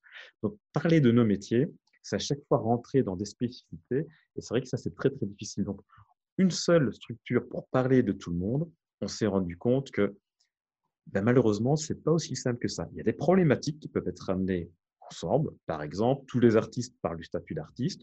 On peut parler avec le secteur musical des quotas, du soutien des pouvoirs publics aux, aux, artistes et à la visibilité de nos événements. Mais à côté de tout ça, il y a toute une série de problématiques qui sont très spécifiques à chaque, à chaque secteur. Il y a l'aide aux ASBL subventionnés, il y a l'aide aux indépendants, euh, il y a euh, évidemment la possibilité de créer une entreprise, il y a la possibilité euh, bah, de, pouvoir soutenir des bénévoles, il y a des structures rien qu'avec des bénévoles, il, y a, des structures qui, qui emploient énormément de personnes et les problèmes ne sont pas les mêmes. Qu'est-ce qu'on fait avec les personnes qu'on plus salariées? Bah, le problème ne se pose pas évidemment dans une structure où il n'y a que des bénévoles et il suffit d'attendre finalement que, euh, euh, que les concerts reprennent. Maintenant, évidemment, euh, il faudra des solutions aussi pour que ces structures constituées de bénévoles puissent recommencer leurs activités et que ce ne soit pas plus un fardeau qu'autre chose pour, pour, ne pas qu'elles disparaissent. Voilà. donc voilà. Et, Damien, voulait, parler tout à l'heure, j'avais vu que tu levais un peu la main. Oui, bah, justement, et, j'allais dire que les organisations de concerts et de festivals sont très complémentaires et c'est pour ça qu'il y a deux, deux structures très différentes. Les gros festivals ont une activité économique qui n'est pas la même que celle des, organisateurs de concerts en salle. Et c'est pour ça qu'il euh, y a deux fédérations qui sont euh, conjointes et, et qu'on travaille ensemble, va travailler ensemble main dans la main, ce qui n'est pas encore fait. Mais donc, Damien, tu voulais ajouter quelque chose? Oui, non, mais tout à fait, David, tu as bien résumé. En réalité, j'étais en train de lire les commentaires en même temps là sur Facebook, notamment de Xavier Wilquin, qui demandait euh, est-ce qu'il y avait euh, justement un groupe complet qui allait défendre auprès de nos ministres. Mais je pense que toutes les fédérations doivent aller euh, toutes, leur, toutes séparément, représenter, elles représentent toutes les festivals, les salles de concert, mais les, techniciens, etc. Donc je pense qu'ils doivent tous aller euh, ensemble, euh, ils doivent tous aller de leur côté chez les, le politique. Euh, après, je veux dire, voilà, nous on essaie via la Fédération des festivals pour la partie francophone, mais on essaie aussi via un groupement qui s'appelle l'Alliance, où on a Gino de Ronquière qui, fait, qui est là comme représentant à l'Alliance, qui font aussi des interventions. On avait quelqu'un à l'Alliance qui faisait partie du Céléval. Euh, parallèlement à ça, nous, on a un groupe de cinq festivals, euh, c'est Dour, Puggle Grass Pop, Tomorrowland et Wecter, où on a plus des approches euh, gros événements, gros festivals, et aussi par rapport aux festivals européens, on essaie de mettre des choses en place par rapport au, testing rapide, notamment avec aussi des discussions en région flamande auprès du gouvernement flamand et des virologues, etc. Donc je pense que tout le monde doit essayer de faire un effort pour euh, conscientiser effectivement nos politiques à l'importance qu'est la culture euh, mmh. en, Belgique. Parce que c'est vrai que, je l'admets, euh, des fois, ils ont peut-être du mal à se rendre compte de l'importance, notamment quand je vois les festivals, on a du mal à se rendre compte de l'importance au niveau économique de ce que représentent tous les festivals en Belgique. Oui, et puis il y a aussi, tu vois, cette fédération d'artistes, de, des labels, euh, la FLIF, celle qui réunit les attachés de presse, euh, celle qui réunit les techniciens, tout ça. Tout ça, il y a aussi cette, euh, espèce de coupole qui s'est créée pendant le confinement du comité de concertation des musiques actuelles, qui du coup agit avec un représentant de chaque fédération. Donc les fédérations ont des actions propres. évidemment, il y a Court-Circuit, la fédération du festival que tu mentionnes, et toutes ces fédérations que je, viens de citer. Et puis il y a aussi des fois une volonté d'unité pour parler un peu de tous les positionnements de chaque métier et de la réalité de chacun. Et, euh, et donc, euh, en effet, moi, je suis d'accord avec toi, Damien. Finalement, chacun doit aussi y aller avec ses, réalités, parce que si toi, tu dois aller parler à la place des techniciens, des choses que tu ne, qui sont pas, évidemment, c'est pas ton propos. Et donc, euh, voilà, et donc ça, existe et ça se met en place, et ça va aussi aider à professionnaliser encore plus les métiers de la musique et, de mettre tout ça ensemble. les bookers aussi sont, sont réunis, il me semble. Oui, le CCMA reprend, très exactement donc, la Fédération des auteurs-compositeurs avec, et interprètes avec la FAKIR, mais aussi les bookers avec la FDMU, les attachés de presse les techniciens, les organisations de concerts avec court-circuit. Euh, voilà, il n'y avait pas encore les festivals quand on a créé le CCMA. Mais il faut savoir qu'à côté de ça, euh, dans le cadre euh, du décret de bonne gouvernance qui a été mis en place par la ministre précédente, il y a aussi un comité de concertation des musiques regroupant les musiques actuelles et les musiques classiques, composé des fédérations professionnelles reconnues secteur culturel, et plus spécifiquement pour la musique, qui se réunissent une fois par mois, donc sous euh, sous la direction de l'administration de la Fédération Wallonie-Bruxelles. Donc là aussi, c'est un espace d'échange très très important. Donc euh, on est écouté et directement mis en contact euh, avec les, instances de l'administration. Euh, et à côté de ça, il y a d'autres euh, d'autres types de, fédérations, d'espaces de concertation nettement moins connus du grand public. Par exemple, avec Court Circuit, on a rejoint la CESOC, la Confédération des employeurs du secteur socio-culturel. Et là, on discute même avec les gens du secteur sportif, de la jeunesse, des médias. Euh, et, on parle de choses complètement inconnues du public, hein, les commissions paritaires, conditions de travail, les, aides à l'emploi, ce genre de choses. Donc, des on perd une personne à chaque fois que tu mentionnes commission voilà, j'arrête avec le même Elle te déconnecte direct. pour dire, il y a énormément d'initiatives. C'est vrai que toutes n'ont pas une communication tonitruante à travers les médias, mais il y a un travail énorme qui se fait par, par toutes ces associations. Et donc, on, on, représente nos membres, on représente le secteur. Il faut pas croire, il y a énormément de boulot là derrière. Et de mon point de vue d'observateur, je remarque que les choses évoluent aussi. Quand on voit que même le MR, à l'heure actuelle, s'intéresse au statut d'artiste, euh, non, mais c'est vrai. A priori, c'est pas du tout leur matière, c'est pas du tout leur sensibilité, mais on voit qu'il y a une prise de conscience de soutenir le secteur artistique par tous les partis. Voilà, il y a un moment où le, secteur culturel était surtout le cheval de bataille d'un parti en particulier. Maintenant, on se rend compte que tous les partis politiques s'intéressent au secteur culturel. Et ça, c'est une avancée parce que quand on fait des propositions, il y a de l'intérêt à savoir à celui qui va aller le plus loin. Et donc, les partis politiques ont envie de soutenir le secteur culturel. Voilà. Et ça, et ça c'est important de le savoir et d'en avoir conscience et de jouer avec ça, évidemment. C'est clair. Super. Voilà. Donc, je sais que Damien devait partir assez rapidement, mais je ne vois pas d'autres questions. Donc je ne sais pas. J'ai l'impression qu'on a fait le tour. Enfin, moi, j'ai en tout cas fait le tour de tout ce que j'avais envie d'évoquer.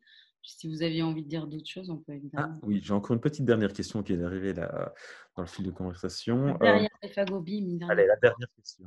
Pensez-vous que les groupes et artistes reverront leur cachet à la baisse dans les prochains mois pour aider les salles et autres organisateurs? Moi, à mon avis, c'est l'inverse. C'est même limite, ils auront leur cachet plus facilement euh, parce que tu as envie de valoriser euh, la présence de ces artistes et de les aider. Ça dépend de la réalité de chacun de nous, je pense. Mais je pense qu'en tout cas, euh, ce sera pas. Pour moi, je pense que c'est pas aux artistes à faire l'effort de devoir aider les salles de concert euh, ou les festivals. Je pense que voilà, je pense que les artistes ont besoin de toucher leur rémunération qui correspond à ce qu'ils valent réellement. Et tout d'un coup, je ne pense pas qu'ils vont devoir diminuer leur cachet, prendre la moitié du cachet pour les le donner à la salle de concert. Non, je pense qu'il faut garder une valeur normale d'un cachet artistique après, il faudra que les aides viennent euh, ou qu'on trouve des solutions. Mais je pense que ce n'est pas euh, une bonne, un bon signe que tout d'un coup dire euh, les artistes vont devoir indemniser ou donner une partie de leur salaire aux salles. Mais voilà, c'est mon avis. Dans les centres culturels et Arlon aussi? Même avis. même avis, le problème est pas, enfin, la problématique n'est pas là. Hein.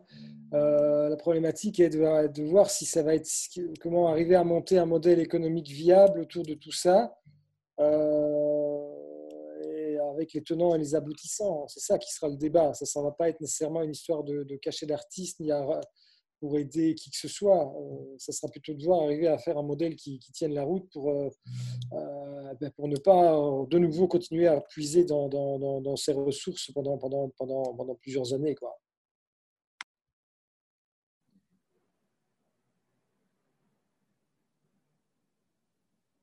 Voilà, je crois que c'était le mot de la fin. Les artistes ne payeront pas l'addition, mais ceci dit, est-ce qu'il y aura toujours autant de place pour les artistes? Est-ce qu'il n'y aura pas peut-être, euh, ça c'est une question que je me pose moi, est-ce qu'il n'y aura pas euh, simplement un effet de prudence qui, conduira les opérateurs à peut-être s'engager moins en termes de densité de programmation, peut-être prendre deux groupes à la place de trois sur une soirée, peut-être faire un concert. Autour aux années 80. Donc, il y aura quand même. Euh, Festival une scène. Une logique de décroissance, mais les artistes qui joueront seront quand même bien payés. Et ça va peut-être devenir une mode, hein. ça va peut-être devenir la nouvelle mode. Hein. Oh, non, on ne veut plus trop, on veut que ça aille moins vite, donc des grandes pauses entre les trucs, ça devient un truc hype. Mais après, peut-être il y a aussi la différence entre ceux qui sont vraiment centrés sur la musique, euh, qui vont, à mon avis, ne pas diminuer euh, leur activité ou leur, volume d'activité. Par contre, les lieux qui en faisaient peut-être moins ou qui étaient pluridisciplinaires et qui prenaient peut-être parfois moins de concerts en prendront peut-être encore moins, et ça, ça serait dommage. Je ne sais pas. Hein. Mais allez, faisons de la musique, faisons des concerts, et en 2021, ça va être cool, quoi. Il faut y croire. Ben oui, on fonce. D'ailleurs, ce qu'il faut retenir, moi, si tu veux un petit mot de conclusion, je dirais que tout ce qui n'est pas, tout ce qui n'est pas interdit est autorisé. Voilà, c'est tout. Bon, voilà. Eh bien, on va dire que c'était le mot de conclusion. Donc, comme je l'ai dit en introduction, euh, cette, euh, cette séance était la première d'une série. Donc, on n'a pas encore la date exacte euh, pour le prochain Facebook Live consacré à l'avenir des musiques live, de la musique live. Une chose est sûre, c'est que chez Court Circuit, on a plein de thématiques à détailler et à aborder ultérieurement dans, dans nos paniers. Donc, il y, a des choses qui vont devoir être abordées, sur lesquelles on va devoir revenir, d'autres sujets qui n'ont même pas été évoqués ici. mais bon, voilà, on, laisse un peu de suspense. Mais en tout cas, ce qui est certain, c'est que si ça vous a intéressé, ben, vous pourrez revenir. si vous avez des questions, n'hésitez pas à, les poser. Si vous avez des suggestions, ben, n'hésitez pas aussi. et, tenez-vous au courant on va garder l'espoir pour euh, la musique live. On va tenter de trouver des solutions, de faire du lobby, de, de se serrer les coudes et d'avancer tous ensemble. Voilà. Merci beaucoup. et à bientôt. Merci à tous.